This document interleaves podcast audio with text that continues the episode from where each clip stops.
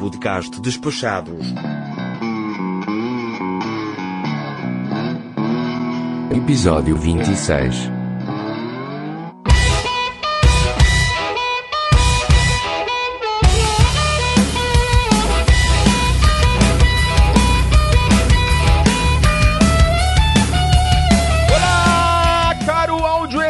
Eu sou o Foca e você está no Despachados, o maior e melhor podcast de viagens que te leva para conhecer o mundo sem sair da frente do seu computador, ou do seu smartphone, ou do seu tablet, ou seja lá do que for. Sejam mais uma vez muito bem-vindos a bordo de nossa humilde atração podcastal. E hoje vamos encerrar o que começamos no Diário de Bordo. Venha com a gente para um balanço de nossa aventura por terras sul-africanas, agradecendo aos nossos patronos top Rogério Miranda, Isnardo Villarroel, Yuri Teles, Nilvan de Oliveira Júnior, Rodrigo Casorlas, Gabriel Barcelos e agora a trilha dramática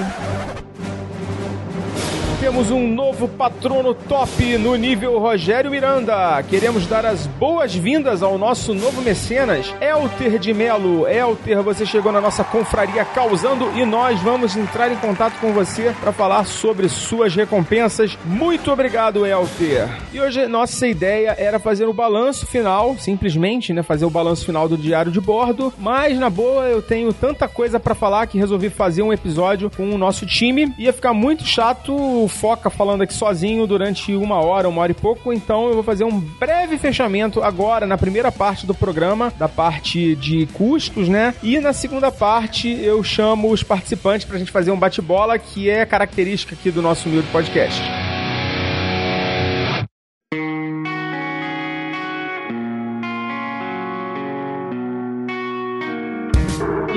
Começar, então, vamos começar pelo, pelo nosso orçamento, fazer um breve resumo aqui dos gastos para vocês terem uma noção de quanto custa uma viagem para África do Sul. E eu, eu anotei aqui os principais gastos né, da viagem, não fiquei anotando cada item, cada comprinha que eu fiz e tal, mas a gente fez um apanhado geral aqui para a gente ter uma noção dos custos dessa viagem. Né? Primeira conta que a gente separou aqui para apresentar é a conta de transporte aéreo, que normalmente é um gasto relevante nas viagens né? E realmente foi o nosso maior custo, né? Foi o custo mais alto, separando aqui nas categorias que a gente tem de veículos, né? Veículo barra transporte, uh, hospedagem, passeios e outros, né? Alimentação, inclusive. Uh, primeiramente, vou, vou apresentar todos os gastos para duas pessoas, né? Então, se você pretende viajar sozinho, a maior parte dos gastos você pode dividir por dois, sendo que veículo e hospedagem, os gastos são por veículo e, e por hospedagem em quarto duplo. Então a, a, conta não é tão direta, você teria que ter alguém também para dividir esse custo, mas eu vou falar sobre isso mais à frente. Bom, o gasto mais relevante, como eu já disse, foi passagem aérea. Então, passagem para Joanesburgo, a gente comprou pela Latam e o custo total para duas pessoas foi de R$ 3.088,50, né? A passagem promocional a gente pagou um pouquinho mais de 1.500 por pessoa. Essa compra foi feita parcelada, né? Eu paguei ela inteiramente antes da viagem, parcelei em quatro vezes. E também a gente teve mais dois voos né, internos, né? Um pela Mango de Joanesburgo para Cape Town e o outro da Kulula de o voo de volta, né? De Cape Town para Joanesburgo. É, o voo da Mango foi 523 para duas pessoas, 523 reais para duas pessoas e o voo da Kulula 436 reais e 30 centavos para duas pessoas também. Todos esses esses valores que eu tô passando já estão com o IOF incluído aí no caso desses voos da que a gente fez lá interno, né? O da Latam a gente comprou aqui no Brasil, então não, não tem IOF. O valor total para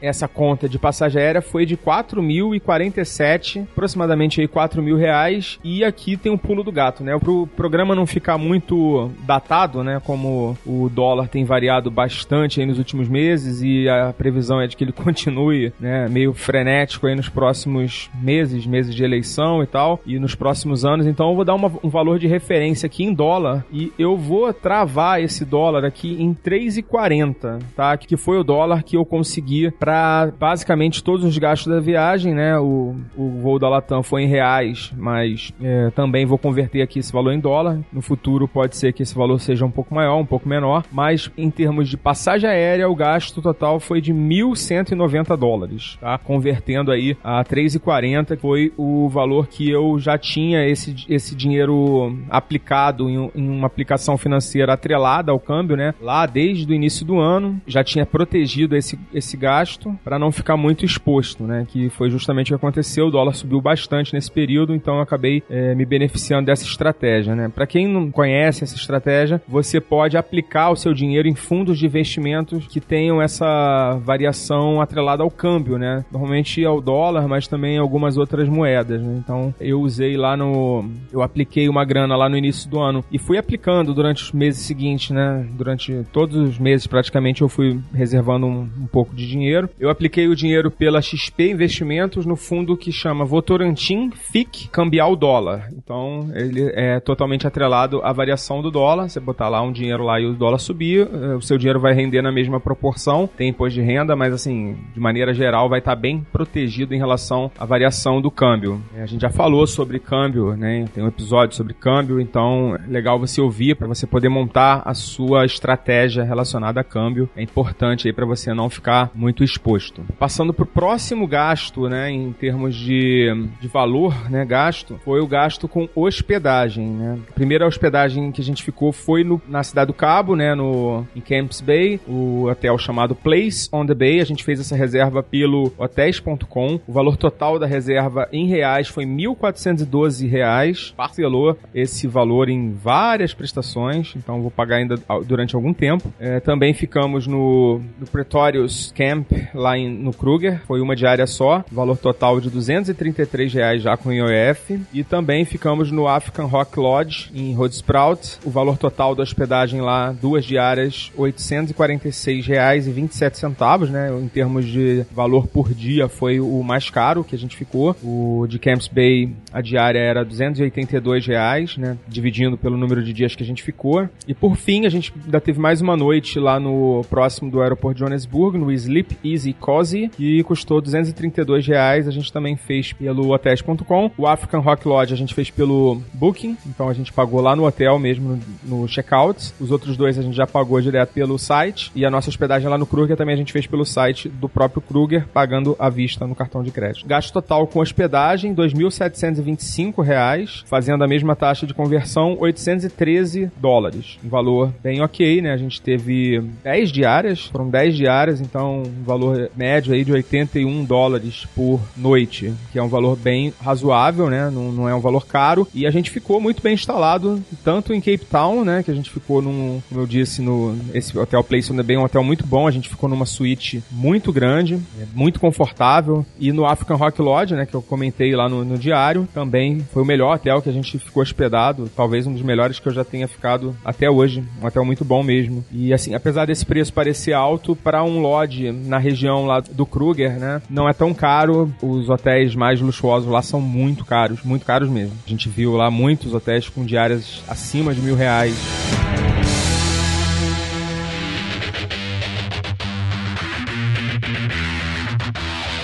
Um outro custo que a gente teve, que assim, eu, eu, sinceramente não esperava gastar tanto dinheiro com aluguel de carro, né, com a locação de carro, acabei gastando um valor considerável, né, uh, a gente alugou pela Rental Cars o SUV, né, para ficar o período lá da, do Kruger, pelo site, né, pelo site que a gente pagou direto no site, foi R$ 908,86 pela Rental Cars, é, esse valor tá incluído o IOF, que é cobrado, né, nessa, nessa transação, é pago à vista, né? E além disso, eu ainda tive que fazer um seguro mais compreensivo lá na, na hora de tirar o veículo. Esse seguro foi quase metade do valor da diária, tá? Foi um seguro é, que encareceu também a nossa locação. Eu expliquei isso, né? No, no diário de bordo, a gente precisou por conta do limite que ia ser bloqueado no cartão, era inviável, era um valor absurdo. Então a gente pagou mais R$ 425,75 para Hertz lá em Joanesburgo. Então só essa locação aí, ela deu um total de R$ 1.334, né, por 5 diárias. Valor alto, apesar de ser um carro SUV, né, um SUV de verdade, né, não mini SUV nem nada. E o carro muito bom, mas tem seu preço, né. Além disso, a gente alugou um carro, né, não tão, tão caro, né, mas foi um aluguel por duas diárias na Cidade do Cabo, né, pra gente fazer o passeio até o Cabo da Boa Esperança. Alugou lá o Polo, carro também muito bom, é, automático também, e custou 444 reais e 52 centavos já também com seguro total incluído. Total aí é, de 444 reais. E por fim eu tive que pegar também um carro na movida no, de Guarulhos para vir para Santos. Então também tô colocando aí na conta. Total dessa conta de aluguel de veículos, né? Não tô, não tô computando aqui o combustível. É, o total dessa conta deu 1.926 reais, convertendo aí 575 dólares. Um gasto razoável aí para a gente poder rodar lá. Então, quando você for planejar a sua viagem, tenha em mente aí que você vai gastar uma graninha também com aluguel de carro. Em relação a passeios, né? A gente fez alguns passeios na região do Kruger. É, eu tô computando aqui um gasto, eu não vou entrar em detalhes, mas o gasto total 680 reais, né? Incluindo aí ingresso, as entradas, né, do Kruger, taxas de conservação e também o game drive que a gente fez. É, passeio de barco que a gente fez em lá no Kruger, o total foi 680 reais aproximadamente, tá? Isso aí tem uns, uns arredondamentos aqui. É, o passeio de barco que a gente fez em Cape Town, 140 reais, tudo para duas pessoas, tá? É, Cabo da Boa Esperança, 150 reais, a entrada e o teleférico. E aqui eu incluí no, na conta passeio, eu incluí aqui o gasto com combustível. Foi um gasto também bem elevado, né? Principalmente por conta do SUV que a gente alugou, que era bem beberrão, e também por conta do preço do combustível, né? Que não é barato, é compatível até um pouco mais caro do que aqui no Brasil. Então a conta aí de combustível ficou em 760 reais, totalizando aí a conta de passeios 1.733 reais, que na, na nossa conversão aqui com o dólar travado aí a 3,40, acabou aí aproximadamente 500 dólares, né? 510 dólares. Assim, por fim, a gente tem uma conta aqui de gastos não classificados, que seriam gastos com transporte urbano, né? Ônibus e Uber, essas contas, e, e comida também, alimentação, que totalizou aqui 1.780 reais, com alguns arredondamentos também. Isso vai dar na nossa conta aqui de, em dólar, um valor aproximado de 523 dólares. Lembrando que eu estou usando uma conversão de 3,40 e você vai ter que se atentar aí para os valores da sua época aí, mas os gastos em dólar vão ser mais ou menos esse, tá? Então, é, com alimentação, é realmente é muito barato comer lá. Eu tava dando uma olhada no, no cartão de crédito. A gente gastou em média aí 80 reais para duas pessoas, né, em restaurantes bons, com serviço de mesa, né, pagando gorjeta. Muitas dessas refeições que a gente fez com sobremesa, todas elas 100% com bebida, não nem todas alcoólicas, mas algumas também com bebida alcoólica. Então, com certeza vai ser o, o gasto que você vai ter mais prazer em fazer por conta da conversão, por conta desse custo mais baixo, é o gasto com alimentação, realmente. E também esses outros gastos pequenos com transporte público também bem pequenos os gastos, bem significantes. Ah, esqueci também de falar do chip de internet que a gente comprou assim que a gente chegou. A gente comprou um chip na loja da Vodafone do aeroporto de Joanesburgo. O custo desse chip foi de, em reais, já com IOF, 200 reais, arredondando. E em dólar aí na nossa conversão, 60 dólares. Bem barato, né? Eu recomendo que quem for viajar para lá, que compre lá. Não, não vejo necessidade de comprar aqui no Brasil, a não ser que você vá visitar vários países lá da região, porque aí você vai ter que trocar de chip a cada país que você visitar. Mas se você for só para África do Sul, recomendo aí que você compre lá o chip da Vodafone. A gente fez um pacote de 1 GB e um outro pacote de 2 GB. Esse valor é para dois chips, na verdade, 200 reais, mais ou menos 100 reais para cada um. E somando aí todos esses custos de passagem, hospedagem, aluguel de veículos, passeios e refeições e transporte, a gente chega aí a um total de 3.680 dólares e dá uma média de diária de 368 dólares para duas pessoas, né? Sempre lembrando que esse valor é para duas pessoas. Então, se você quiser fazer o gasto por pessoa, né, dividindo aí por dois, seria 184 dólares, um gasto bem, bem baixo, considerando aí uma viagem que tem um potencial enorme aí para te encantar. Eu considerei uma viagem de custo de médio para baixo, né? A gente tem opções mais baratas, de repente, na América Latina, na América do Sul, mas no geral eu considero uma viagem que para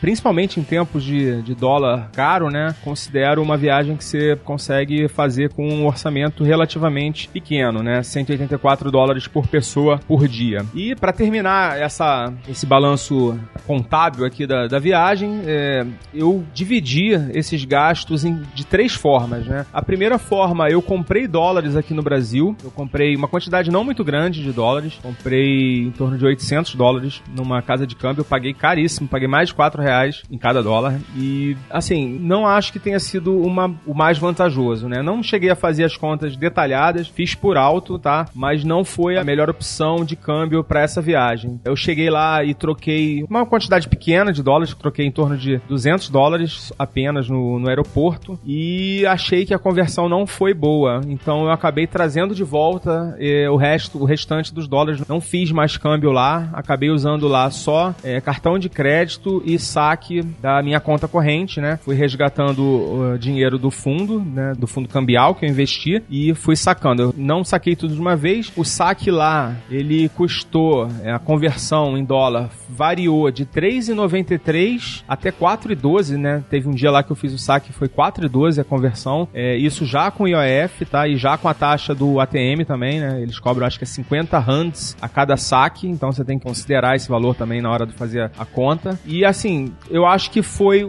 a segunda melhor opção. Esses valores ainda foram melhores do que a conversão em dólar, né? Porque na verdade você paga duas corretagens, né? Você faz uma, um câmbio aqui no Brasil, você já vai perder um pouco, e quando você faz lá, você vai perder mais um pouco. Então, é, o saque da conta é, era uma, uma, apenas uma, né? Ele fazia uma conversão direta em dólar, com a desvantagem de ter que pagar o IOF, mas ainda assim foi mais vantajoso do que o câmbio duplo, né? Vamos dizer assim, de levar dólar em papel para lá para trocar. E a maior parte dos gastos que eu tive lá realmente foi com cartão de crédito. Né? Eu tenho um cartão de crédito da Caixa Econômica, que apesar de não ser um banco muito, é, como dizer, não é um banco muito moderno, né? Não tem muitas facilidades aí no dia a dia como cliente, mas ele tem uma, uma vantagem para quem viaja, que é a conversão da compra no dia da compra, ou seja, a partir do momento que você faz uma compra, aquele valor não vai mais mudar e também a taxa de conversão é uma taxa bem próxima do, do dólar comercial. Então eu usei bastante esse cartão, considero que foi o mais vantajoso. Usei também outro cartão que eu tenho, Visa, né, porque o, esse cartão da Caixa, ele é bandeira Elo e ele tem uma aceitação bem razoável, né? Não vou dizer bem ruim, porque eu consegui usar ele ainda bastante, mas para alguns gastos que eu gostaria de fazer, por exemplo, na locação de carros, eu não consegui. Ele é aceito onde o Diners é aceito também. Então, o Diners na África do Sul, eu cheguei a comentar durante os episódios que eu tive uma taxa de aceitação de mais ou menos 50% das vezes que eu tentei passar. Mas ainda assim, considero que o cartão de crédito tenha sido a melhor opção, apesar do IOF, né? Apesar de pagar os 6% lá de IOF, a gente ganha milhas, né? Que acaba compensando um pouco esse custo. E no geral, eu acho que esse foi o melhor, a melhor opção. Com isso, eu encerro aqui essa parte do balanço financeiro.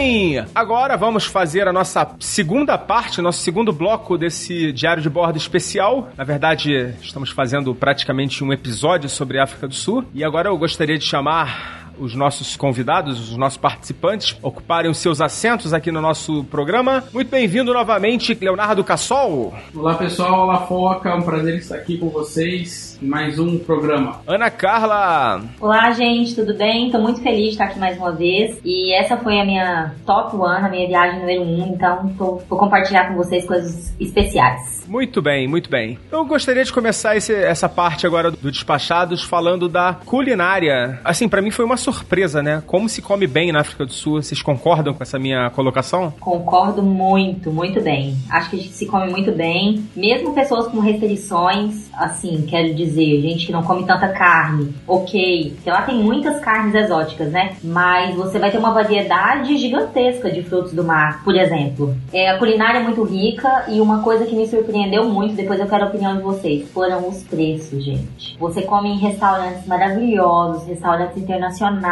por um valor muito acessível. Eu tive essa percepção. Não doeu no meu bolso. Concordo plenamente, já falei disso na primeira parte. A gente jantou num restaurante italiano em Camps Bay, eu tava dando uma olhada na fatura, é, o valor ficou em 80 e poucos reais, com gorjeta, com bebida, com sobremesa. Assim, realmente é bem econômico essa parte. Sim. Acho que o mais caro que eu fui foi um restaurante chamado Dunes. Eu falei em um dos episódios. A gente gastou uns 150 reais para duas pessoas. Pô, preço sensacional. E você, Cassol, tem boas experiências? Você que gosta de uns. Boas recordações. Eu não fiz nada muito especial quando eu estive lá, mas eu achei a África do Sul como um todo, na culinária também, assim, bem cosmopolita, né? Você encontra pratos de, de todo tipo, né? Bastante variedade, bem sortido. E eles têm alguns pratos típicos lá legais. Eu lembro de um que era tipo um kebab, que você comia uns espetinhos assim gostosos. E tinha algumas comidas lá que eram interessantes. Eu não provei tanto quanto eu gostaria, mas eu, eu tenho boas recordações e o preço também, um bom custo-benefício, né? Sim, não diria que é barato, barato, mas assim, é bem. é mais barato que no Brasil. Ah, eu achei barato, cara. Que você sair aqui comer no restaurante. Eu e os acho- vinhos maravilhosos, né? Assim, muito bons. Falando de comida, bebida, né? Assim, é, vinhos muito bons. É verdade. Essa é a melhor parte lá. Eu acho que lá sempre dá pra você agregar o vinho. Independente do, do restaurante que você tá do nível, você pode agregar o vinho, porque os vinhos também têm um bom custo-benefício. Infelizmente o Brasil é um país que ele, ele trata o vinho de uma forma assim desonesta, né? Assim, ou você paga muito, muito caro, muito imposto, muito e é uma coisa como se fosse de elite, né? Quando na verdade em muitos países o vinho é, um, é uma bebida normal, em alguns casos é até mais barato que o refrigerante, né? E aqui não, aqui a gente marginaliza o vinho. Só pra complementar essa parte. Eu lembrei de um restaurante que eu fui na, cidade mais cara. Eu já tava no final da minha viagem. Eu passei 30 dias pela África do Sul e de carro. Fiquei primeiro na região do Kruger, depois fui pra região de praias. Peguei um voo de Durban pra Porto Elizabeth e já tava assim, no vigésimo dia de viagem, por exemplo. Não, não vou lembrar de datas exatas, mas era mais ou menos isso. E como o meu dinheiro tava rendendo, no final da viagem a gente falou: não, vamos começar a curtir restaurantes melhores ainda, mais caros ainda. E em Pletterberg Bay, acho que é assim que se fala, o nome de uma cidadezinha bem sofisticada lá, que eles até falam, você- acha em alguns lugares, em algumas blogs, pessoas falando que Pletterberg Bay é tipo Búzios da África do Sul, é o lugar mais sofisticado de lá. Então eu fui pra esse lugar, fiquei numa guest house, house maravilhosa, percebi logo que os donos dessa guest house, que eu já contei em outro momento, eram um, casal de senhores bem endinheirado, e esse casal começou a dar várias dicas de restaurantes pra gente. E a senhorinha tinha A Alzheimer? Ela mesma. Eu lembro dessa a história. história. Quando a gente chegou, as pessoas estavam muito bem vestidas pra ir pro restaurante. E foi bem no dia que um meu casal de amigos foi saltar naquele maior bungee jump da, um dos maiores do mundo. Eu não me lembro o nome. Saímos do salto lá e fomos para esse restaurante. Quando a gente chegou, as pessoas estavam muito bem alinhadas pra comer e tal. E a gente falou: não, a gente não vai comer assim. E a gente volta amanhã e vamos aproveitar e dar uma, daquela famosa olhadinha no cardápio pra gente ver quanto custa. Porque qualquer coisa a gente nem volta amanhã. Aí pedimos o menu, explicamos: ah, a gente não sabia, a gente não tá tão apropriado, amanhã a gente volta e tal. Quando a gente olhou o cardápio, deu tristeza de ficar na cidade só, tipo, dois dias. Porque a gente só tinha mais o, outro, o dia seguinte pra voltar lá. Porque, gente, era muito barato. Tipo assim, era um, um valor que eu não me lembro. Era 60 reais, um, é, eu não lembro exato, mas eu lembro que dava cento e poucos reais pra um casal por um menu completo. Entrada, prato principal e sobremesa. Então, assim, valeu super a pena. Daí, nesse mesmo dia, a gente aproveitou pra ir num outro restaurante chamado The Lemon, nesse eu lembro do nome, que o Guilherme sempre fala que ele comeu a melhor carne da vida dele, que tem uma cocção lá diferente, uma carne que é cozida bem lentamente, eu não sei se vocês vão também saber o nome. É o Samir que deve saber a técnica. Ele conhece todas as técnicas de Um carne. dia o Samir conta isso pra gente. Esse modo bem lento de cocção e a carne realmente é muito gostosa. E a gente foi pra esse restaurante. A gente ficou tão deslumbrado com os preços que a gente saiu pedindo coisas. Pediu um famoso lá quarteto de frutos do mar, que o Guilherme foi comer carne com um, um- a gente viajou em dois casais, né? Um casal de amigos foi conosco. O outro pediu um- uma carne também e eu e a minha amiga pedimos um quarteto de frutos do mar. Quando veio, tipo, o quarteto era até quatro pessoas. A gente não conseguiu comer. Nossa. Aí a gente pediu pra embalar, entregou pra uma mulher, na rua a gente perguntou, a gente, você aceita? Ela aceitou e tal, porque sobrou muita comida. E nesse dia foi o dia que a gente mais ficou deslumbrado e pediu, pediu, pediu coisas. E bebemos bastante, tipo uma garrafa de vinho cada um. Gente, deu 100 reais reais por pessoa. Isso deu muito barato. Então lá surpreendeu. Eu sei que tem outros lugares do mundo que, que também são econômicos, mas lá surpreendeu a gente nesse quesito. Você teve em Hood Sprouts também, não teve? Ana? Estive também, também. Lá aconteceu uma coisa engraçada. A gente chegou meio tarde, né, do Kruger, né, e a gente ia fazer check-in no hotel. E assim, o hotel era meio longe, então a gente tava ali na entrada da cidade e eu parei para abastecer. Eu perguntei pro frentista se tinha algum restaurante por ali que eu pudesse jantar, né? Já era tipo umas 8 horas da noite, que eu já jantava, ia pro hotel e não precisava mais voltar. Aí ele falou assim: Ah, tem sim, aqui atrás. Aí eu falei: é aquela loja ali? Aí ele falou: Não, não, é atrás mesmo. Você tem que pegar o carro e ir pra ruazinha de trás. Cara, era muito escondido, mas lá em Sprout tem um restaurante que chama Sleepers. E esse restaurante é muito bom também. Foi uma das melhores comidas que a gente comeu lá. Comemos frutos do mar, tomamos vinho e também foi para variar, né? Foi bem, bem em conta o preço. Uma dica para quem visitar lá a cidadezinha de Hood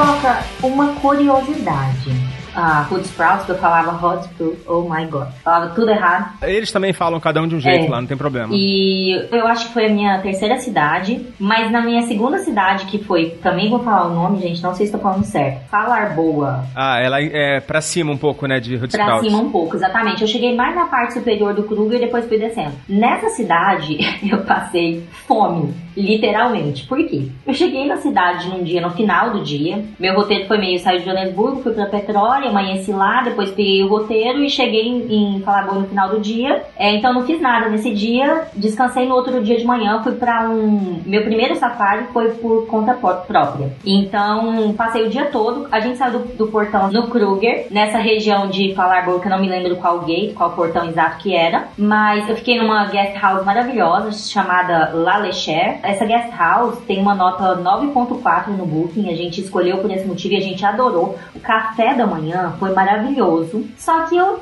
dono lá da casa, da, da, da, da hospedagem, não falou pra gente que a cidade toda fechava, sei lá, se era 5, se era 6 horas da tarde. Então a gente saiu do portão até chegar ali na onde era a cidadezinha que estava a pousada, o hotel, a gente levou um tempo. Quando a gente chegou, a gente saiu procurando comida. Lugar tudo fechado, a cidade estava deserta. A gente começou a estranhar e a gente não sabia que tudo lá fechava muito cedo. Então eu lembro direitinho de ver um KFC e falar: olha o KFC, tá aberto, tá aberto, tá aberto. Aí chegamos na porta, o, esse, meus amigos, não, não, a gente vai encontrar outro lugar, porque a gente não quer comer KFC, é um pouco gorduroso. Aí eu olhava pro KFC, falava, não, pelo amor de Deus, eu preciso, tô com muita fome a gente não vai encontrar, não vai encontrar. Eu tava sentindo que não ia encontrar. Eles riem muito quando eu conto essa história, porque eles me lembram de falar, pelo amor de Deus, que eu tava com fome de verdade. E eles não quiseram. Meu marido, não, a gente vai achar. A gente não achou nada, gente, para comer. E a gente chegou na pousada, só tipo assim, não tinha uma pessoa para nos atender, para servir. A gente entrava com um controle e não tinha ninguém. Tipo, nem o dono da pousada tava na pousada. Eu tava pra invadir a cozinha de lá. Abrir a geladeira. Abrir a geladeira. Eu queria. Eu falei, gente, eles tinham que ter avisado. Como eles não avisaram, amanhã eu justifico o meu ataque. Não deixaram. O nosso jantar foi bolacha, aquelas bolachas de água e sal e um copo de chá. Caramba. Mas a minha dúvida é, em Hot tinha essa, esse horário? Não, as coisas fecham cedo. De modo geral, as coisas fecham cedo. Não tão cedo quanto você tá falando. Mas esse restaurante, por exemplo, que a gente foi lá em Hood Sprouts, ele fechava tipo 9, 9 e meia. Também tava fechando. A gente foi já eram 8. É, eu tô, eu tô em dúvida se eu saí um pouco mais tarde ou se era. Mas eu me lembro de ser cedo, sabe? Eu vou pesquisar na internet por curiosidade. é, o nome do portão lá é Falaborva mesmo, tá? Só pra quem quiser saber. É Falaborva Gate. Aí. É, a gente quase ficou com fome um dia em Camps Bay, que você conhece bem, né? Cheio de restaurantes ali, né? E eram 9 horas da noite, só tinha um restaurante aberto, que era um italiano, chama Cocautino. Cocautino. Muito bom também, o restaurante. E esse fica até mais mais tarde. Quem quiser ir pra Camps Bay, é um dos restaurantes que até mais tarde. Aliás, é o único, eu acho. Eu passei uma situação parecida na Suíça, assim, de fechar tudo cedo e não ter nada para comer. Agora, deixa eu só complementar. Uma, um lugar que não, assim, que eu não achei tão legal para comer é dentro do parque, né? Assim, é, os restaurantes, comida bem mais ou menos, né? E não tão barata. Pois é, eu também achei a mesma coisa, não é tão barata. É, na verdade, teve um dia que eu comi muito bem. Aí a gente até, até falou, ah, se for assim nos outros lugares, mas foi um restaurante que a gente achou que a comida era inclusive à la carte. Você lembra o camp? Não lembro. Agora, eu não sei se era ali mais próximo a Oliphant, porque eu sei que não foi tão no começo da viagem, nem no final. Foi uma coisa meio no meio, então... Oliphant é o mais bonito, né, dos camps. É o mais bonito. Pois é, eu acho que foi por ali. Os maiores camps que tem os melhores restaurantes são Escucusa e Satara, né? Pelo menos os que, dos que eu passei. Você pegou muito calor em, em no seu nome certo, Hasville, ali nessa região de Hasville? Você chegou até lá? Eu não fui em Hasville, eu fui em Gascrop, que é onde é próximo da rota panorâmica, né? A gente vai falar um pouquinho daqui a pouco e ele tava muito frio. Muito frio, foi no inverno, né? Então, e eu peguei tanto calor que eu lembro que nesse dia eu não quis, eu não quis comer, porque fora do carro tava 45 graus. Então, como tava muito quente e nos outros lugares não tava assim, é, foi no lugar que a gente inclusive viu leões e tal, eu percebi e falei, caramba, eles ficam no lugar mais quente mesmo. Então, nesse lugar durante o dia tava muito quente e nesse dia eu não comi. Então, eu tenho certeza que não foi nessa região. Por isso que eu acredito que foi em Oliphants que eu, que eu comi essa carne maravilhosa, mas foi em um restaurante à la carte. O que eu percebi que quando é o estilo hum, self-service, mais, né, tá ali a comida a, a, aparente, não era tão legal. Aí a gente também fazia lanches. É, no buffet não no era buffet. tão bom, né? Perfeito. Uma coisa legal que eu comia é um, um hambúrguer, lá em Oliphants mesmo. Tinha um hambúrguer bem gostoso. Ah, a gente teve a brilhante ideia de tomar um morrito de morango no. Assim que a gente chegou lá no em Pretório Scope. Cara, que coisa horrorosa. Tinha gosto de, gosto de quisuco. e veio uma jarra assim pra gente.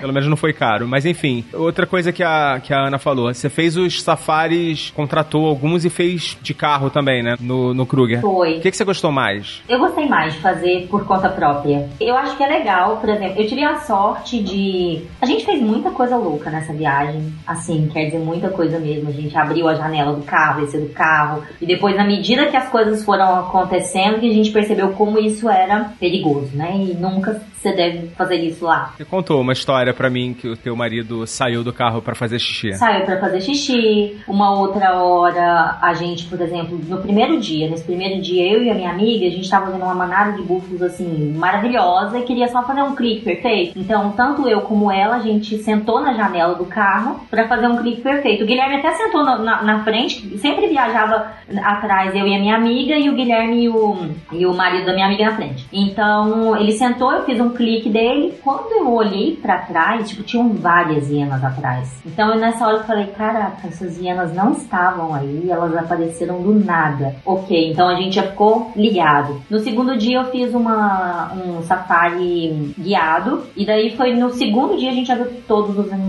Foi tipo assim, não acredito, já vi tudo e tal. Então a gente deu aquela relaxada pra curtir mais. Então no terceiro dia, a gente, bem pela manhã, viu um, um guepardo tentando, tipo, atacar um rinoceronte bebê. E quando a gente viu o salto do guepardo, a gente falou, calma aí, não dá pra pôr nenhum braço pra fora do carro. Porque a distância que o guepardo saltou, tipo, eu não sei explicar, gente. O guepardo saltou do chão pro topo da árvore. Tipo, ele saltou pra um- numa altura tão grande que de- da árvore ele saltou em cima do rinoceronte. Vida E eu selvagem. vi isso.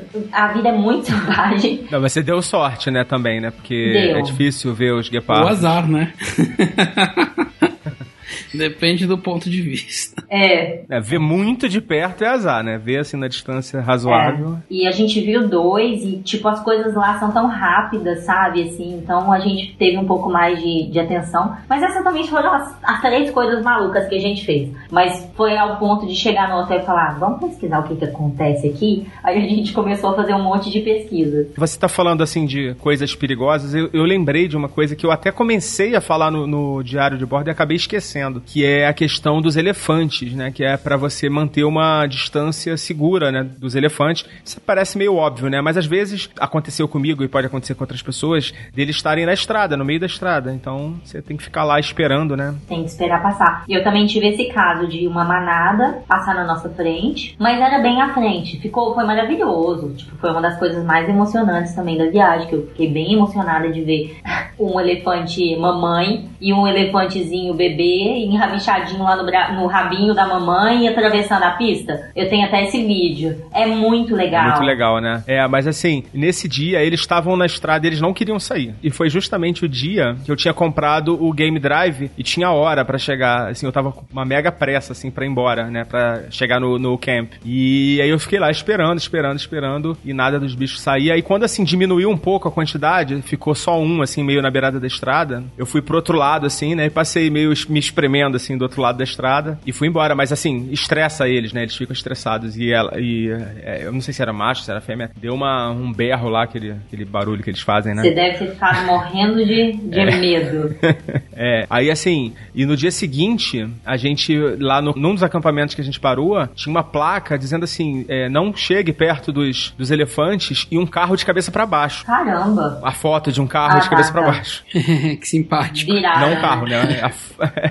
ah. Assim, de ilustrativo, né? Por que, que você não deve chegar perto dos elefantes? Exatamente. A gente descobriu que tem uma região lá que, que eles, às vezes, inclusive, fazem, abatem, né? matam elefantes, porque se não tiver isso, não é toda uma coisa bem organizada, mas se não tiver isso, a superpopulação ela pode danificar a vida, o equilíbrio, a né? natureza, né? O equilíbrio, exatamente, porque eles derrubam árvores com tipo, passando por um lugar. Eles são muito fortes, assim, muito fortes. Eu fiz um passeio que nem todo mundo aprova. É, até quando eu postei, eu postava mais coisas lá no, no, que eu descobri viajando. Eu quero postar depois essa foto, não sei se ela vai ser uma foto polêmica, mas eu visitei o, um santuário de elefantes. Então lá no, no santuário eu visitei e acabei fazendo esse passeio, né? Eu andei em cima do elefante. Mas foi muito legal visitar, eles explicam muito sobre, sobre os elefantes, sobre a superpopulação, que também existe, infelizmente, a caça para tirar o marfim e tal, então foi bem legal. Então eu visitei esse santuário também e lá eles contam que, que tem que ter muito cuidado para não ter superpopulação, né? Eu também, assim, eu perguntei de início para você se você tinha preferido fazer os passeios com, com os guias, né, ou por conta própria. Eu, não, eu e outra informação também que o, o dono lá do, do hotel que eu fiquei em Hoodsprout, ele me passou que é o único parque que você pode fazer, pelo menos ali na região que você pode entrar com seu próprio carro e ficar lá, né, fazendo o, o passeio durante o dia e tal. E eu também achei muito mais legal, assim, eu recomendo que as pessoas tiverem a oportunidade de priorizar realmente, ficar lá dentro do parque mesmo, andando simplesmente sem fazer nada de um camp pro outro. É, acho que tá bom. Gente, eu tenho uma coisa para comentar. Nos meus dois passeios que foram guiados, a gente foi só. Não tinha outras pessoas. Vocês acreditam? Exclusivo. Exclusivo. Eu fui, nem foi contratação exclusiva. Eu até perguntei, ah, vocês vão pegar os outros hotel? E eles falaram, não, vocês chegaram numa data. Eu fui em setembro, o clima tava excelente e tal, tava agradável, favorável, mas não tiveram passeios no meu primeiro, que foi. O primeiro foi pela, pela tarde, o outro pela manhã. Tipo assim, não tinha pessoas, sabe? Então foi, foi bem legal. Eles fizeram um teste lá, voltando ao assunto do, elefante que eu lembrei. O cara fez uma, uma, uma brincadeira com a gente só pra, pra, ele, pra gente ver o comportamento dos elefantes. Ele desligou o carro e a gente viu o comportamento dos elefantes mudar completamente. E daí ele explicou que o comportamento estava mudando por causa do nosso cheiro. Os elefantes sentem o cheiro dos humanos, por isso que. Aí ele até deu dicas. Por isso que quando vocês estiverem fazendo passeio sozinhos, sem ser um passeio guiado, vocês não podem é, sair do carro, tal, tal, tal. E ele explicou direitinho. Mas eu não tive pessoas, infelizmente. Ah, que pena. É, não tive coleguinhas. Esses dois foram indicados pelo hotel. Aí o hotel, inclusive, explicou que poderia ter outras pessoas, mas foi só uma coincidência mesmo não ter, sabe? Porque eram carros grandes, eram aqueles carros é, abertos, sabe? Grandões e tal. Eu fiz, na verdade, eles chamam de Sunset Drive. Uhum. Começava tipo quatro e meia e assim, uma coisa que eu, eu sofri um pouco foi com frio, cara. Tava aquele carro todo aberto, né? Venta, né? É, tava muito frio. É, o vento fica, bate na sua cara, é meio desagradável, assim. Acho que, de repente, fazer esse passeio no verão deve ser mais agradável. Uma curiosidade, vocês encontraram pernilongos por lá, principalmente nessas regiões de safari? Eu fui numa época que eu não, não peguei, não. Eu também não. Eu levei repelente aqui até do exército, preocupada, e que vai ter lotado. O Guilherme tem alergia. Gente, não, não, tipo, não teve um, não tive uma picada. É, mas eu não fui no Kruger, né? No Kruger talvez tenha muito, né? Não sei. Acho que depende da época. Aquelas barracas, elas ficam montadas lá, né? Pra você alugar, é isso? Ou você levou a sua barraca? Ai, gente, eu fiquei numa montada também, achei o máximo. Até olhei o nome pra eu dar a dica. Chama Blind River Canyon Lodge. Gente, a- tinha até banheiro na barraca. A cama, eu vou postar isso depois. A cama era uma cama king maravilhosa. Ai, falei besteira, falei besteira. O Blind River Canyon Lodge é um muito legal que eu fiquei, que eu acordava com zebras na frente do quarto e tipo pra sair do lodge e pra não sei onde, sempre tinha uma manada de girafas, então imagina, você tá tomando café da manhã vendo um monte de girafas, foi muito emocionante. O da barraca foi muito barato e hoje eu entrei no Booking pra ver o valor e achei valores assim de 200 reais, 300 reais, é super econômico. O nome correto é Sabe River Lodge. Ele é bem no portão, que é essa barraca que eu te falei que é muito legal, com camas gostosas e com banheiro. Sabe River Lodge.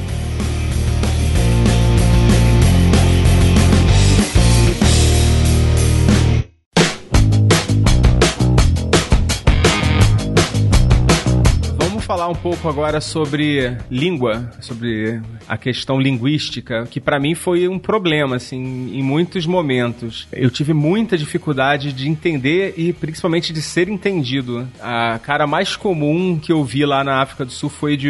Hã? Quê?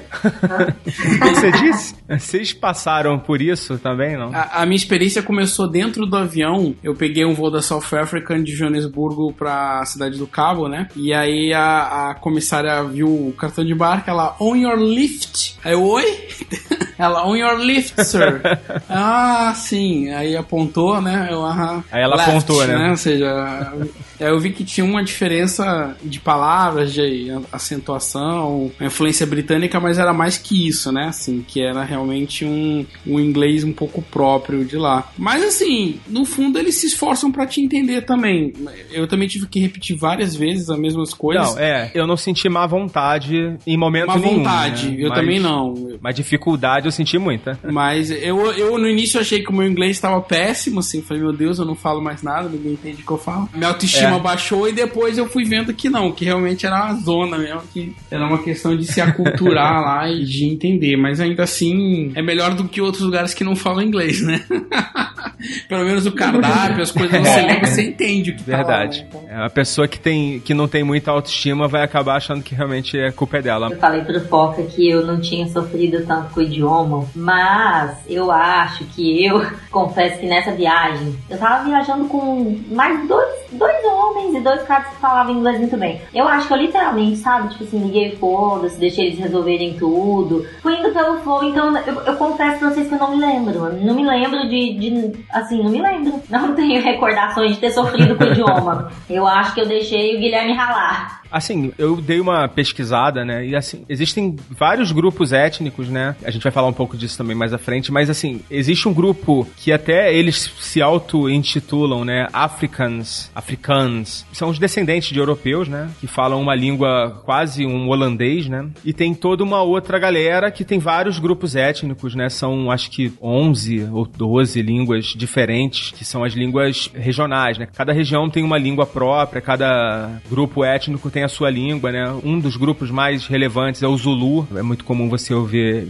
ouvir pessoas falando Zulu, que você não entende absolutamente nada. É uma língua bem tribal, né? Você percebe, assim, que é uma língua bem tribal. E, assim, eles tinham que dar um jeito de se entender, né? Então, eles resolveram falar inglês, né? Ao invés deles escolherem uma das línguas deles lá, eles resolveram falar inglês. Então, assim, o inglês não é a primeira língua de ninguém lá. né? Todo mundo fala uma primeira língua que não é o inglês. Pode ter alguma exceção ou outra, né? Mas, basicamente, todo mundo fala alguma língua. É, tem alguma língua nativa que não é o inglês e fala fala o inglês como segunda ou terceira língua, né? É, você observa isso nos hotéis. As pessoas que trabalham nos hotéis, elas se comunicam realmente em outro idioma, completamente diferente e com você em inglês. Ah, uma curiosidade lá, vocês perceberam como tem pessoas com nome diferente? Por exemplo, welcome. Muito, muito. É, nomes em inglês, assim, umas palavras, palavras em inglês que são os nomes das pessoas. Então eu conheci welcome, always, Forever. Forever. Hello. Isso me marcou bastante. É, assim, o nome dos lugares é muito diferente, né, também. O nome dos rios, o nome de tudo lá é diferente, né? Tem nomes que são de origem africana, tem nomes de origem... Por exemplo, Rod Sprout é o nome em, em africans, né? Uma coisa que eu percebi, assim como o pessoal que trabalha no- nos hotéis, né, eles se comunicam lá na língua deles, muitos brancos também se comunicam nessa língua. E isso é um, um outro assunto que a gente vai falar um pouquinho mais na frente, mas eu, eu percebi, assim, que a língua é, é um dos mecanismos, assim, de discriminação que existe lá. Eu não sei se vocês têm essa mesma percepção, se vocês não perceberam dessa forma. Não me lembro, assim, de ter percebido pela língua. Você quer dizer que quem fala o idioma? Um dos carinhas que eu até falei isso no, no programa, que eu conversei com um cara numa loja lá em Gascrop, e ele falava vários idiomas, inclusive português, que ele trabalhou com moçambicanos numas obras lá e tal, e ele aprendeu a falar português também para se comunicar lá com os, com os colegas moçambicanos dele. E ele tava me explicando que é muito difícil você conseguir um bom emprego se você não falar afrikaans, né? Ou seja, o inglês ele só serve mesmo para você se comunicar com os outros grupos étnicos, mas se você não falar essa língua que é muito difícil para eles aprenderem, é, eles não conseguem bons empregos e eles assim, eu percebi que isso é um mecanismo assim de meio que de exclusão do pessoal mais pobre, principalmente dos negros, né? Entendi. Já que a gente tá falando disso, né? Vamos entrar logo no- no- nesse assunto que, assim, é uma coisa que me chamou muito atenção mesmo. Eu não esperava que fosse assim. Eu sei que o Apartheid, ele tem muito pouco tempo, né? Que ele terminou, foi em 94. Mas, assim, a gente tá muito acostumado com um país miscigenado, né? Você, dificilmente você vê aqui no Brasil um branco muito branco, né? Um branco branco mesmo. A maioria das pessoas tem, né? Traços que não são de europeus, né? É branco com olho preto. E lá não. Isso me chamou muito a atenção. Lá você tem grupos muito distintos, né? Você tem os brancos que são europeus, né? Parece que eles vivem numa colônia europeia, de fato, né? E os negros, que são negros, negros, né? Não são misturados, né? E, e eles não se misturam, né? Exatamente. Isso me chamou demais a atenção. Ah, eu tenho até algo pra, pra colocar. No final da minha viagem em Cape Town, eu fiz ah, um passeio pra Robin, Robin Island e eu vi um casal que era tipo. Não sei se era turista, não sei bem o que era, mas era uma mulher bem branca, branca, loira, com, por exemplo, um, um homem negro, negro, negro, negro. Pra gente isso era normal, mas lá eu percebi que as pessoas olhavam pros dois de mão dada de uma maneira, tipo, que estranho. Sabe quando você vê fora de você, vê uma tela, você vê as pessoas olhando para aquele casal? Então eu já tinha percebido isso no decorrer da minha viagem toda, que, por exemplo, as pessoas que trabalham nos hotéis, as pessoas que fazem, geralmente tem os serviços, é, é, trabalham de te servir principalmente. A maioria ainda são, são negros, pelo menos quando eu fui há quatro anos atrás. Mas esse casal foi algo que no final da viagem também me chamou a atenção. Porque até então, em mais de 20 dias, eu não tinha visto um casal, por exemplo, de- um negro com um branco, entendeu? Eu no final da viagem já tava tentando reparar nisso também e confesso que nos 10 dias que eu fiquei lá, não vi. Esse negócio que a Ana falou foi uma coisa que me chamou muito a atenção também, de você praticamente só ser servido por negros, né? E assim, também não, não sejamos hipócritas, né? Parece que a gente vive num país que não, não tem preconceito claro. nenhum, né? Dificilmente a gente, quando você vai num restaurante melhorzinho, né? Quando você vai num lugar mais sofisticado, dificilmente você vê negros também sendo atendidos ou, ou usufruindo daquele espaço junto com o- outras pessoas, como acontece normalmente nos Estados Unidos, né? Em alguns países da Europa. E assim, a grande diferença pra mim realmente foi isso, né? De você não. De você. Aqui no Brasil, pelo menos, a gente não, não é servido só por negros, né? Aqui você tem. é, as pessoas que te servem são de vários é, grupos, né? E mulatos e misturada. A gente é uma mistureba, né? Na verdade, a gente é uma grande mistureba, né? É, Eu mesmo sou neto de negro, né? Então é, é difícil a gente. é- é- Eu, acho que eu não me preparei pra isso, na verdade. Ah, mas eu não sei. Eu acho que de qualquer modo a gente iria se surpreender com isso. Parece que eu imaginava, mas não tinha essa noção. É também. Com certeza. É um assunto complicado, né? Delicado. Eu acho que a história do país explica parte das coisas, mas você nunca é, vai saber exatamente assim, contextualizar bem numa viagem curta, né? Mas eu concordo com o que vocês falaram. Acho que tem muita, né, preconceito, tem, enfim, é, ainda tem muita coisa latente. Ah, Eu tenho uma passagem engraçada, só pra quebrar um pouco o clima, mas que me marcou. Eu tava em Joanesburgo e aí eu escolhi um hotel da rede Accor, porque falei, ah, não sei onde eu vou ficar, enfim, não acabei não achando nada que fosse assim, que eu achasse perfeito no Booking, que eu achasse que valia muito a pena. Acabei falando, vou no que eu confio, né, aqui na Accor e tal. E aí, no meu primeiro dia de hospedagem, eu morrendo de cansado, falei, ah, eu vou dormir até umas 11 horas, meio-dia. E aí, 7 horas da manhã, começa a bater alguém no meu quarto, é a moça pra limpar o quarto, né? Aí eu falei, não, mas é. Vem mais tarde. Aí ela, não quer limpar agora? Eu falei, não, pode limpar, pode ser mais tarde. Aí ela, tá bom. Aí voltei a deitar. Aí passou 15 minutos, eu voltei a dormir, bateram no quarto de novo. Aí era a mesma moça, eu voltei. Eu falei, não, pode vir bem mais tarde. Aí ela falou, não, mais tarde. Eu falei, é, mas bem mais tarde. Agora não, eu tô dormindo. Aí ela, tá. Aí, cara, passou meia hora, ela voltou. Aí eu desisti, eu vi que não. eu Falei, tudo bem, vocês venceram. Me arrumei, tomei banho, saí do quarto, deixei limpar. Enfim, e tinha plaquinha lá de não incomode e tal, mas assim, eles não ligam muito pra essas coisas, não. Não sei se vocês passaram alguma, alguma coisa parecida ou se era uma coisa específica de treinamento daquele hotel, mas assim.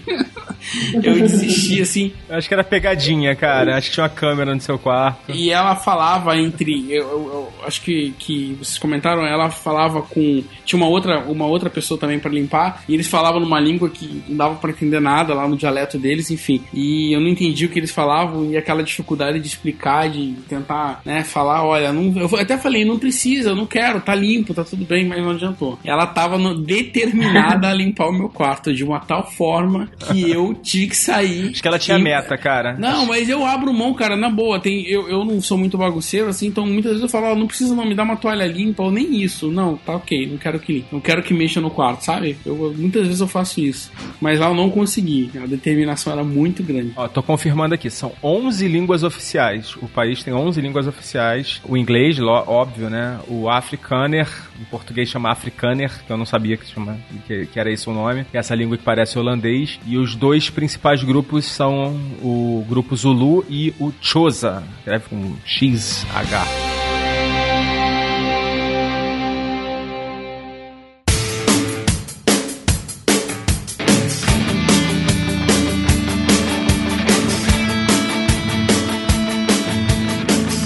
Queria falar um pouquinho sobre a rota panorâmica. A gente, eu acabei falando bem pouco no episódio 9, que eu tive um problema com o áudio que eu tinha gravado, tive que gravar de novo, acabei meio que passei batido. E assim, eu fiquei muito impressionado com os mirantes lá. E o caminho, né? O trajeto para chegar nos mirantes. Sim, é de cara você precisa atravessar uma, uma colina, né? E é toda de pedra, né? São pedras é, coloridas, né? Assim, é muito bonito mesmo. E, a- aliás, assim, as paisagens na África do Sul são muito impressionantes, né? Não sei se vocês tiveram essa, impressão. Acho que eu não estava também preparado para as paisagens que a gente encontra lá, né? Mas você sabe que eu acho que isso que é legal, é você ir se surpreender. Eu realmente, eu pesquisei para essa viagem, porque seriam 30 dias, era um trajeto longo e tal, mas eu também não dei tanta atenção para os canyons. Por exemplo, eh, esse Blind River que eu comentei, era ali próximo e tal, foi um dos hotéis um pouco mais caros que a gente ficou. Eu não dei tanta atenção antes da viagem. Quando eu cheguei, eu, eu, eu não acreditei. Eu falei, peraí, gente, isso aqui tá no nosso roteiro, nós estamos fora do roteiro. Como assim? Tem tudo isso pra ver. Me surpreendeu muito essa parte. Eu acho que todo mundo, a gente pode contar aqui que vai ser super legal. A pessoa pode ver algumas imagens na internet antes de ir, mas é só realmente fazendo o trajeto, tendo as experiências, que a pessoa realmente vai conseguir mensurar o que, que a gente tá falando. E nesse dia em especial, fazendo esse roteiro, a gente foi deixando pra comer depois, porque você para demais, né? Você quer fazer muitas fotos, você quer ver tudo, tem muita coisa pra, pra ver, então a gente foi deixando, esqueceu de almoçar. A rota panorâmica tem uns 15 pontos de interesse, né? A gente tem várias Tem, cachoeiras, tem. vários mirantes. Na verdade, era. Eu não desmembrei, fiz tudo em um dia só, o que deu pra fazer e tal. Mas é até uma dica que fica, assim, para as pessoas que vão, é aproveitarem pra fazer isso em dois dias ou até mais, se tiverem oportunidade. E nesse lo- local, a gente viu uma plaquinha. Eu vou postar essa foto também lá no despachado. A gente viu uma plaquinha de tipo assim: churrasco aqui aqui, restaurante aqui. Aí a gente entrou num lugar que levava pra a beira de um rio.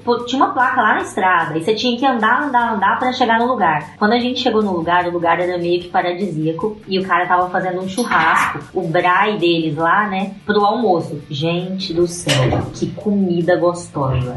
Tipo assim, foi muito bom. Tipo, pausa que valeu a pena. E era comida assim, bem improvisada, sabe? Era um treco bem improvisado. É como se o cara tivesse armado um acampamento ali na beira do rio e tivesse fazendo um churrasco ali pra vender, pra ganhar dinheiro. Mas, benza a Deus que eu parei nesse canto. Esse dia que eu fiz a rota panorâmica, a gente acabou é, não comendo nada muito especial.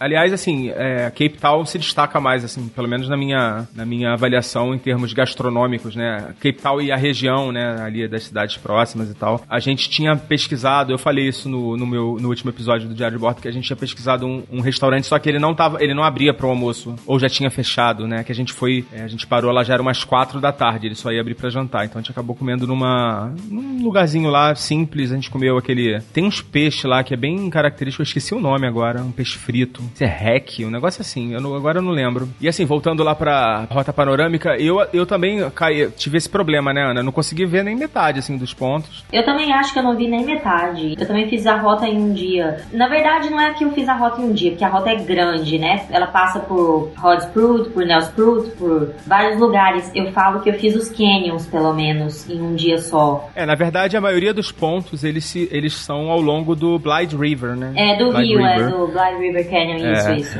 E eles ficam assim, a mais ou menos, sei lá, acho que uns 50 quilômetros espalhados. assim. Isso. Então, assim, o problema é que você vai parando, né? Que você vai, para, vai tirar foto, vai. Tem umas lojinhas, tem um pessoal que vende artesanato em todas essas paradas, né? Também acaba parando pra olhar alguma coisa. E fecha cedo, né? 5 horas, pelo menos no, no inverno, né? Os mirantes fecham. Então, assim, a gente também saiu tarde do hotel, então acabou que a gente teve que fazer meio, meio corrido. Tem uma cidadezinha é, próxima de Gascrop que chama Pilgrim's Rest. Vocês passaram lá? Ah, sim. Eu passei por ela, só passei por ela. Parece uma cidadezinha cenográfica, né? Exatamente. Você fala, não existe, né? É, é uma antiga cidade de mineradores e tal. E lá tem até hotel, né? Você pode ficar hospedado lá. Assim, é bem pequenininha a cidade, né? É bem- é- pode servir de base ali pra você explorar lá os pontos da rota panorâmica, mas eu acabei também passando lá, já, já tava bem tarde. E a gente tinha que ir embora até, até Joanesburgo, né? A gente acabou fica- aproveitando muito pouco. Mas assim, é uma região que eu acho que vale mais a pena. As, as pessoas não. Pelo menos assim, eu não- nunca tinha ouvido falar dessa, dessa rota panorâmica. Eu acho que, achei que foi uma das, uma das surpresas, Surpresas, mais legais é. assim, da viagem. Pra mim também. Eu também tava deixando ela como meio. Não lembro de ter pesquisado antes de ir. E lá fui caindo por coincidência. Caramba, valeu muito a pena. É muito bonito. Muito bem, gente. Cassol, obrigado aí por atender a gente mais uma vez aí. Eu sei que a rotina também tá corrida, né? Foi um prazer estar corrido, mas sempre bom estar aqui com vocês. Valeu pelo convite, um grande abraço e até a próxima. E Ana Carla, também, muito obrigado aí pela participação. Ana Carla que tá se preparando aí pra uma grande viagem, né? Ana? Não sei se você quer falar alguma coisa. Exatamente, tô me preparando. Deixa a surpresa. Vem surpresa em breve, gente. Vem novidades. Vem coisa nova aí no Despachados. A gente vai fazer um programa especial pra passar essas novidades. E eu tô contando com a ajuda de todo mundo. O Foca tá me ajudando muito a definir todos os detalhes da minha viagem. Hoje o Cassol já contribuiu. Nossa, eu quero super. Não sei se eu posso já agradecer, mas eu quero agradecer. Quero agradecer a Mariana, do Galecast. É, a Mari tem me ajudado muito com várias dicas. E depois a gente conta pra vocês as novidades. É, A Mari é parceira na nossa mesmo. Então, gente, tem mais um recadinho agora no final do programa. Segura aí que daqui a pouco a gente volta.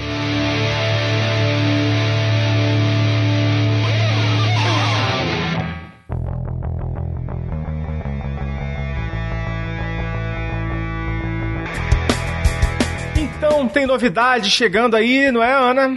É isso mesmo. Novidades boas, gente. É, a gente já tinha dado umas dicas aí por aí nas redes sociais. Vai rolar o primeiro encontro do Despachados. É isso mesmo. A gente vai se encontrar em São Paulo. na cidade de São Paulo no dia 4 de agosto. Reserve a data na sua agenda, dia 4 de agosto, vai ser num sábado, primeiro sábado de agosto. Exatamente. O local que a gente escolheu é a hamburgueria e cervejaria O Holandês, que fica no Jabaquara, Rua Tenente Mauro de Miranda, 144 no Jabaquara. É o Samir, essa, essa hamburgueria do Samir, ele reservou lá um espaço pra gente. Ele também abriu uma outra hamburgueria no centro, a gente tava querendo fazer lá, mas lá é menor, então a gente preferiu fazer nessa do Jabaquara, que é maior, tem mais espaço, vai poder ficar mais à vontade. Relembrando, dia 4 de agosto, às 17h30, hamburgueria O Holandês. Tá todo mundo convidado, quem quiser é só aparecer. Se puder dar um alô antes pra gente pelas redes sociais ou pelo Telegram, procura a gente lá no Telegram, arroba despachados, é, pra gente poder também se preparar para receber vocês. E vai ter muita coisa legal lá, não vai, Ana? Vai ter muita coisa legal, gente. Hoje eu já até dei uma, uma palhinha, né? É, eu comentei no próprio Instagram que a Ilha Roberta e a Roberta do Viagem Vamos, elas estão em Cancún. Foram uma das pessoas que já foram contempladas com alguns sorteios que a gente fez. Então pode ser que tenha sorteio por aí, fica a dica. Vai ter muita coisa legal e é uma oportunidade pra gente se conhecer, pra gente dar rostos às vozes, gente. É mais ou menos isso. E também, caso não tenha nenhum sorteio, mas eu acho que vai ter, fica a dica. Na pior das hipóteses, a gente vai ficar lá falando de viagem, que é o que a gente mais gosta de conversar, com certeza, e de fazer também, né? Lógico. Então já não vai ser um dia perdido, né? Não vai, não vai. E vai ter muita cerveja, muito hambúrguer, muito refrigerante também para quem não bebe, e muita conversa sobre viagem. Dia 4 de agosto, que horas, Ana? Às 17h30. Às 17h30 estaremos lá esperando vocês. É, a gente só falta avisar o Samir, né? Que é às 17h30? Que é lá na hamburgueria dele. Ah, pronto, eu mandei um convite para ele hoje. Ele deve ter Mentira, aceitado. ele já tá sabendo já. a gente vai fazer o convite no Facebook, né? Então, quem quiser ir participar, fica ligado aí nas redes sociais. Até lá a gente vai dando mais novidades aí para quem for lá participar. Vai ser um prazer conhecer todo mundo. Só posso garantir que ninguém vai se arrepender. Não mesmo. Então, Ana, muito obrigado pela participação nesse programa especial. Foi mais ótimo. uma vez. Ai, gente, falei da minha viagem especial. Essa viagem foi muito, muito especial para mim. Não sei se. Eu percebo que toda vez que você fala dela, você fala de um jeitinho diferente. Pois é, os outros lugares, eles são especiais também, é claro. Eu fiquei enlouquecida Toda pelo viagem Canadá. é, né? Toda, Toda viagem, viagem. é. Mas realmente essa, eu acho que eu acho que eu tava, eu tava muito ansiosa para ter o seu feedback quando eu escutei a segunda parte do diário de bordo depois de Cape Town, porque eu acho que você gostou de Cape Town também, amou. Mas quando você chegou no Kruger, que você começou a relatar as experiências, eu falei, ufa, enfim, o Foca teve um pouco das experiências que eu também tive. Porque não tem como descrever. Eu gostei demais de Cape Town, assim, me surpreendeu muito e não consigo dizer do que, que eu gostei mais, sinceramente. Pois eu é. gostei de tudo, da viagem toda, do início ao fim. É, eu tenho uma parte da minha viagem, essa parte eu contei menos e tudo mais, que é a parte dos de praia, né, da África do Sul. Eu passei por várias cidades de praia, eu fui pra Porto Elizabeth, Flatterback Bay, Mossel Bay, Jeffers Bay, Hermanos. Em Hermanos eu vi baleias. Eu fiz aquele famoso mergulho com tubarão é, dentro da jaula, fora da jaula. Eu fui pra, em Sodowana, mergulhei também com tubarão branco, mergulho livre. Foi uma parte legal, só que o Kruger me impressionou muito, a, a vida natural do Kruger, é, ver os animais no seu habitat, isso pra mim foi muito especial mesmo. Pois é, eu fiquei besta. E tá aí uma viagem que eu, que, que eu vou voltar. Nossa, eu tenho que voltar e eu quero voltar com calma também. Ah, eu também, eu também. Sabe quando você. Assim, eu- lógico que você não passou por isso, mas eu quando vi, assim, o primeiro elefante, eu já, já senti aquele pesar de não estar com meus filhos, né? É, exato. Nossa, queria muito estar com eles lá naquela hora e a gente vai voltar lá pra, pra eles passarem por isso também. Com certeza. Muito bem, a gente vai ficando por aqui. Dê tchau pro pessoal. Tchau, gente. Um abraço enorme. Eu espero vocês no dia 4 de agosto, às 17h30, no Holandês. Isso aí, a gente vai ficando por aqui. Por enquanto é só. Fiquem ligados aí nas nossas redes sociais, fiquem ligados aí no seu podcast Despachados. Muita novidade aí chegando pela nossa frente. Foca na viagem. Tchau!